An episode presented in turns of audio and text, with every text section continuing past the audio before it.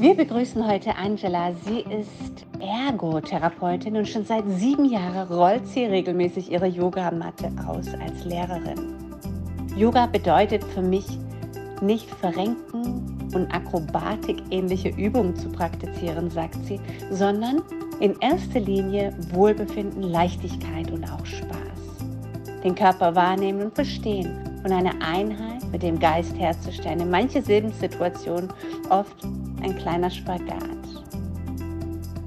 Heute spricht sie darüber, wie Gesundung durch Yoga geschehen kann.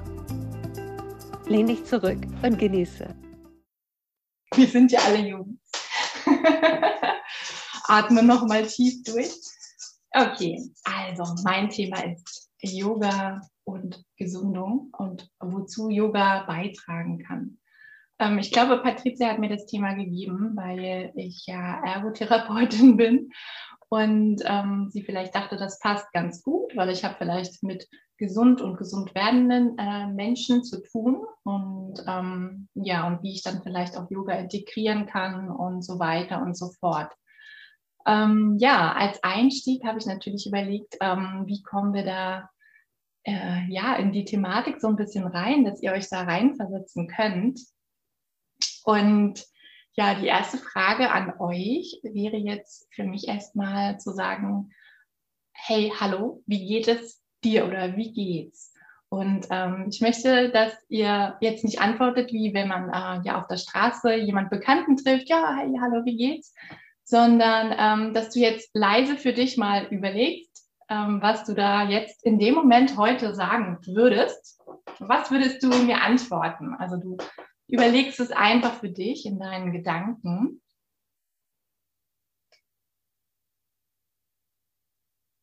Und dann, ja, kommen wir mal zu den Antworten, die vielleicht sonst immer so kommen. Das kennt ihr wahrscheinlich alle. Ne? Dieses Hallo, ja, wie geht's? Äh, wie geht's dir? Ist so eine Floske, sagt man immer, wenn man jemanden trifft aus Höflichkeit oder vielleicht, weil man wirklich wissen will, wie es dem anderen geht und was kommt da so. Kam da jetzt sofort bei dir ein, ja super, mir geht's prima, ich bin ja, gesund, gesund, fit und gut drauf? Oder war es eher so ein, naja, es geht so oder könnte besser sein? Oder, naja, was muss, das muss? Oft hört man auch, naja, ich glaube, ich bin urlaubsreif, aber sonst ist eigentlich alles in Ordnung. Oder es ging auch schon mal schlechter. Oder was auch oft kommt, ist ja etwas stressig gerade, aber das wird schon wieder. Oder auch ein, also es gibt da noch tausend andere Antworten natürlich. Ja, ich kann ganz froh sein, anderen geht es ja auch viel schlechter, also eigentlich alles so okay. Und wenn man so diese Antworten ne, sich mal so ein bisschen äh, näher anschaut, dann ist es oft so, dass, dass eigentlich keiner sagt, ja, äh, ich fühle mich total fit, mir geht's gut, juhu, die Welt ist schön. Ähm, sondern es kommen ja immer so kleine Abstufungen. Ne?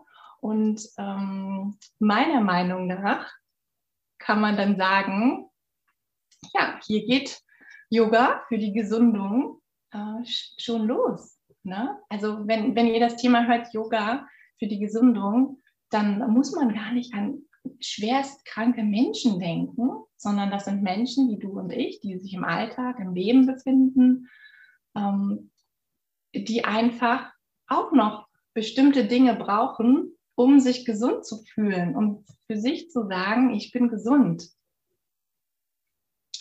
Und die erste Frage, die sich dann natürlich stellt, was ist Gesundheit? Ja, und da gibt es natürlich tausende von Definitionen und sicherlich hast du dir das selber auch schon mal überlegt oder hast es in irgendeiner Hinsicht an deinem Beruf oder wie auch immer äh, schon mal gelernt, auswendig gelernt. Und ich habe jetzt einfach mal die Definition von der Weltgesundheitsorganisation für euch herausgesucht. Und dort heißt es, dass Gesundheit ein Zustand des vollständigen körperlichen, geistigen und sozialen Wohlergehens und nicht nur das Fehlen von Krankheit oder Gebrechen ist. Na? Weil viele denken immer, wenn sie an Gesundheit oder Krankheit denken, dass man was Schlimmes haben muss, dass was Zentrales da sein muss, äh, ja, was einen an der Gesundheit hindert. Aber es sind auch die kleinen Dinge, ne? also das Geistige schließt es mit ein und ganz wichtig, auch der, ja, das soziale Wohlergehen. Und da setzt ja zum Beispiel Yoga auch an. Ne? Also Yoga unterrichten wir meist in Gruppenkursen, es sei denn, wir haben natürlich Einzelcoaching. Ähm, ja, und die Leute treffen sich zusammen und verbringen eine ja, gemeinsame Zeit, eine soziale Zeit und auch das kann ne, der Gesundheit äh, ja, zuträglich sein. So. Ganz wichtig ist mir zu sagen, dass wir als Yogalehrer keine Ärzte sind. Ne? Also ich habe auch echt überlegt, als Patricia mir diese, dieses Thema gegeben hat, ne? wie, wie gehe ich darauf ein, weil man, man liest ja ganz oft in irgendwelchen ähm, ja, Artikeln, wie auch immer, was mache ich, wenn ich das und das habe und was empfiehlst du als Yogalehrer, wo ich meinen äh, Yogaschülern immer sage, ich, ja, ich, ich bin nicht euer Arzt, ich kann ihn auch nicht ersetzen. Ich kann euch natürlich wertvolle Tipps geben, auch präventiv. Ähm, aber ja, und der Rest wird sich dann zeigen. Oder ihr müsst nochmal Unterstützung von einem Arzt holen. Oder vorher vielleicht sogar eine Diagnose, wo man dann sagen kann, okay, da kann man vielleicht ein bisschen rangehen. Trotzdem müssen wir vorsichtig sein, um da auch Verletzungen zu vermeiden. Ja, das, das, das kann dann auch schon mal schnell gehen. Und ja, und ich habe jetzt selber die Erfahrung gemacht, ähm, weil ich ja gerade mich in, in diesem Zustand äh, befinde, dass ich mich ähm, für meine Yogakurse in der Prävention zertifizieren lassen möchte. Und das ist mega schwer, auch allein als Ergotherapeutin, ähm, wo ich ja mit kranken Menschen arbeite, mich äh, zertifizieren lassen kann, äh, um jemand gesund zu erhalten. Ne? Und deswegen sage ich, seid vorsichtig mit Leuten, die wirklich krank sind. Ne? Geht nur so weit, wie ihr euch da auch rantraut. Okay. Ja, ich habe versucht, so ein paar Stichpunkte rauszusuchen. Diese 15 Minuten, das, das ist so wenig Zeit, die wir hier immer haben für diesen Vortrag. Ich versuche das so ein bisschen kurz zu greifen und so ein paar Sachen in den Raum zu werfen. Ne? Also Yoga dient der Gesunderhaltung und Genesung von Körper und Psyche. Ne? Körper und Psyche eine Einheit.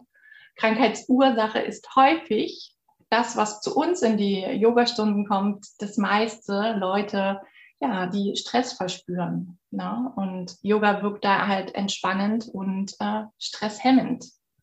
Und Stressminderung wirkt sich wiederum immer positiv auf unser Wohlempfinden aus. Ne? Und mit diesem ganzen Stress und dieses Anspannung lösen, können wir mit Yoga natürlich oft auch Rückenschmerzen entgegenwirken. Ne? Und dabei sind wir nicht nur eine kurzfristige Hilfe für unsere ja, Yoga-Teilnehmer, die wir ihnen geben, sondern wir wollen auch auf lange Sicht chronische Rückenschmerzen vermeiden, ne? durch Aufbau von Bauch- und Rückenmuskulatur und so weiter und so fort. Ne? Wir bieten nicht die Pille, die vielleicht ein Arzt gibt, was viele auch gern wollen. Mir tut das und das weh, gib mir eine Tablette und dann ist gut, Nein, also wir müssen selbst tätig werden und dann kann man auf lange Zeit diese, ja, diesen Schmerzen vorbeugen. So auch Nackenschmerzen. Ja, man kann eigentlich sogar sagen, Schmerzen aller Art, Muskelschmerzen, Gelenkschmerzen, Arthritis. Yoga fördert die Durchblutung bei Durchblutungsstörungen, Ruhe, Achtsamkeit und Bewegung kurbeln unseren Kreislauf an. Ja, ich also dieses Durchblutungsstörung und Durchblutung anregen, da fallen mir immer sofort die Gesichter meiner Yogaschüler ein. So am Anfang vom Yogakurs sitzen sie alle noch da, ganz normale Gesichtsfarbe und am Ende der Yogastunde, da ja, leuchten mir so ein bisschen die durchbluteten Gesichter entgegen und die roten Wangen und also es ist nur ein Teil, das natürlich was sichtbar ist, aber das betrifft natürlich auch den ganzen Körper. Und ja, das ist immer so meine, meine ja, Freude dann immer, wenn ich so sehe, ja, dass es das Yoga gewirkt hat und dass ja, die Leute dann so ein Lächeln auf den Lippen haben. Ja, des Weiteren Atemübungen. Natürlich kennt ihr unsere Pranayama-Übungen, weiten Körperräume, stärken die Nerven und das Muskelsystem. Ne? Wir atmen uns weit auf im Brustkorb, im Bauch am Anfang ist es oft so, dass die Yoga-Schüler ja ganz kurze Atemzüge haben, vielleicht, dass es ihnen noch nicht mal so bewusst ist überhaupt, wie lang und wie sie atmen. Ne, da, da führen wir die, die Yoga-Teilnehmer so ein bisschen ein und dann äh, unterstützen wir das ja auch mit unseren Zählweisen, dass wir meinetwegen bis vier atmen und zuerst am Anfang, wenn sie anfangen mit Yoga, denken sie, um Gottes Willen, so lange kann ich niemals ein- oder ausatmen, aber das entwickelt sich. Ne? Und so hilft zum Beispiel Yoga auch bei Virusinfektionen und Verkrampfungen des Magens. Auch äh, ein Beispiel wäre jetzt eine Kollegin, die auch an Corona erkrankt war, die auch wirklich schwerer erkrankt war, die meinte, die hat Atemübungen gemacht und das hat ihr sehr geholfen während der Corona-Zeit. Ne? Und egal welche Erkrankungen äh, die Menschen haben, es ist immer so das Gefühl, dass durch diese Erkrankung, dieses Verkrampftsein, dieses in sich gekehrte, die Energien eingefroren sind. Und ja, und wir können mit unserer Yogastunde, mit unserem Yoga-Teaching, ja, die Energien wieder lösen und in den, dass die Leute in den Fluss kommen, ne? die Energien fließen durch den Körper. Ja, und man kann Sicherheit und Gelassenheit finden, den Körper wahrnehmen und spüren. Psychologisch ganz klar, auch Yoga hilft gegen Lustlosigkeit, Angstzustände sowie krankheitsbedingten Depressionen. Mit krankheitsbedingten Depressionen ist hier gemeint, dass wenn ein Klient oder Yoga-Teilnehmer an einer Krankheit leidet, was vielleicht auch schlimmerer, intensiverer Art ist. Das bleibt natürlich nicht, ohne dass der Geist, die Seele da so ein bisschen mithängt und dann sich Depressionen entwickeln können. Und da kann man Yoga mit anfügen. Auch äh, in, in Hinsicht Trauerbewältigung, da habe ich zum Beispiel auch schon gehört, dass es auch richtig Yoga-Retreats gibt zum Thema Trauerbewältigung, ne? wo auch Leute teilnehmen, wenn sie eine liebe Person verloren haben und dann wirklich ein paar Wochen da Zeit verbringen und ja, und das vielleicht aufarbeiten, verarbeiten, auch in Verbindung mit Yoga und Meditation natürlich auch. Yoga verbessert nicht nur das Körpergefühl, sondern auch das Selbstbewusstsein. Das habt ihr bestimmt ganz oft gesehen. Ne? Am Anfang, die Schultern gehen nach vorn, die Leute sitzen gekrümmt, sind so ein bisschen in sich gekehrt. Vielleicht haben sie Sorgen, Probleme. Und wenn wir uns aufrichten, die, die Schultern nach hinten führen, den Brustkorb öffnen, entsteht ein ganz anderes Körpergefühl. Das kann jeder auch im Selbstversuch ausprobieren. Und ja, Schmerzanfälligkeit kann gelindert werden. Bei Krebspatienten kann Yoga zum Stressabbau dienen und kann typische Krebssymptome wie Müdigkeit, Antriebslosigkeit und Schlafstörungen reduzieren. Ja, die Kombination von Körperübungen mit Achtsamkeitsübungen und Meditation können die Konzentration des Stresshormons Cortisol im Körper senken. Und ja, uns ist natürlich auch bewusst, dass unsere Gedanken unseren Körper steuern. Wir arbeiten ja auch in unserer Yogastunde, in der Anfangsmeditation, vielleicht auch in der Endmeditation, ja, so ein bisschen mit der Steuerung der Gedanken. Ähm, Genau, denn durch Meditation kann man die innere Balance wiederherstellen und die Selbstheilung aktivieren. Ja, der Körper, der besitzt schon von sich aus diese sogenannten Selbstheilungskräfte, die sind quasi in uns. Und naja, dabei spielt natürlich unsere Psyche eine wichtige Rolle. Denn schon allein, wenn du an Gesundheit und Glück und schöne Dinge, schöne Landschaften, was auch immer denkst, dann wirkt sich das sehr positiv auf deinen Gesundheitszustand aus. Ja, das machen wir auch oft in den Yogastunden, dass wir solche Ereignisse so ins Gedächtnis vielleicht rufen, wo derjenige dann reinkommt. Wir regen zu einem Lächeln an, indem wir sagen, wenn du magst, hebst du die Mundwinkel. Ne? Das sind so lauter so diese kleine Dinge, wo die Gedanken ja, uns da so ein bisschen reinbringen. Ja, und ja, da kommt unsere Meditation zum Einsatz. Ein Teil von unserer Yogastunde natürlich nur, aber ein ganz wichtiger Teil, wie ich finde. Ähm, genau, weil ähm, Meditation verändert die Hirnaktivität und man landet in eine Art Zwischenwelt, also eine, eine Welt zwischen Wachen und Schlafen. Na, am Anfang ist das für einen Yoga-Teilnehmer immer so ein bisschen schwierig, äh, dieses Wachsein. Mal sind sie zu wach, ne? schauen umher, wissen nicht, wo sie mit ihren Gedanken, mit ihrem Blick rasten sollen, kommen schwer in die Meditation. Und genauso auch andersherum, manche schlafen ein, das kennt ihr wahrscheinlich am Ende der Stunde. Ne? Auch das passiert. Ne? Das ist alles eine Übungssache.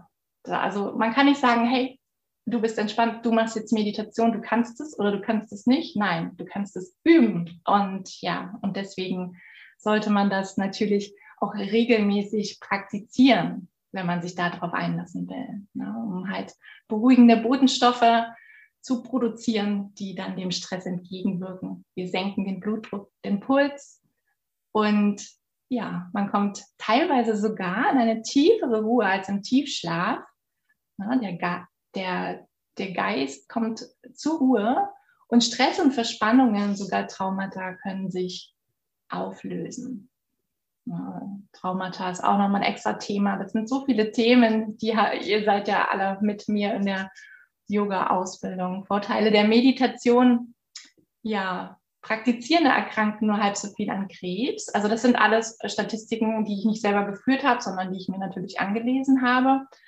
Ähm, die Konzentration, wenn man äh, Meditation praktiziert, kann um 40 Prozent nach vier Wochen steigen. Ähm, genau, 73 Prozent weniger Atemwegsprobleme konnten angeblich verzeichnet werden mit regelmäßiger Meditation. 27, 87 Prozent weniger psychische Erkrankungen wie Angst und Depressionen und ja, chronische Schmerzen, Hautkrankheiten und Allergien sowie Arteriosklerose. Ja, kann auch mit Meditation positiv äh, beeinflusst werden. Genau, man lässt ja die jegliche Form von Kontrolle, von Geist und Konzentration los und man befindet sich in reiner Stille. Das muss man auch üben. Ne? Manche mögen ja so geführte Meditationen, wo viel gesprochen wird. Und vielleicht ist es Sinn, irgendwann dahin zu kommen, dass man in dieser reinen Stille landet. Das ist ein sehr, sehr langer Prozess. Ihr überlegt selber für euch, ob ihr da schon seid, wie ihr euch da fühlt. Ne? Und je öfter Meditation wiederholt wird, je schneller kann sie abgerufen werden. Das ist das, was ich meine, ja, mit dem Üben. Lass uns nun ein stressendes Yoga üben. Vielen herzlichen Dank, liebe Angela, für diesen wundervollen Vortrag. Du hast darüber gesprochen, wie dieser positive Effekt durch Pranayama-Übungen, durch Yoga und Meditation entstehen kann. Und hast auch perfekt dargestellt, wie Yoga bei spezifischen Erkrankungen einfach helfen kann. Das war super interessant, gerade die Impulse für die Selbstheilung ist super spannend. Dankeschön auch an dich, liebe Zuhörer, für deine Präsenz und Neugierde, wenn es darum geht, nach einem natürlichen Weg für die Gesundung zu schauen. Namaste. Lass deinen entspannten Körper zu einem dauerhaften Selbstverständnis.